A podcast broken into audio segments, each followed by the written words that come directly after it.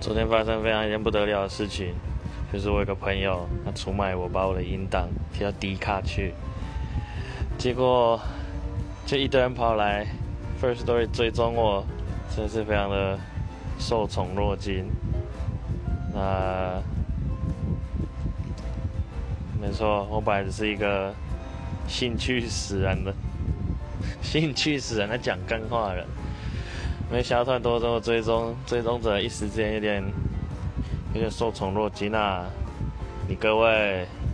你各位好，你各位我词穷了，那下次我再想想要讲什么，就这样不不不。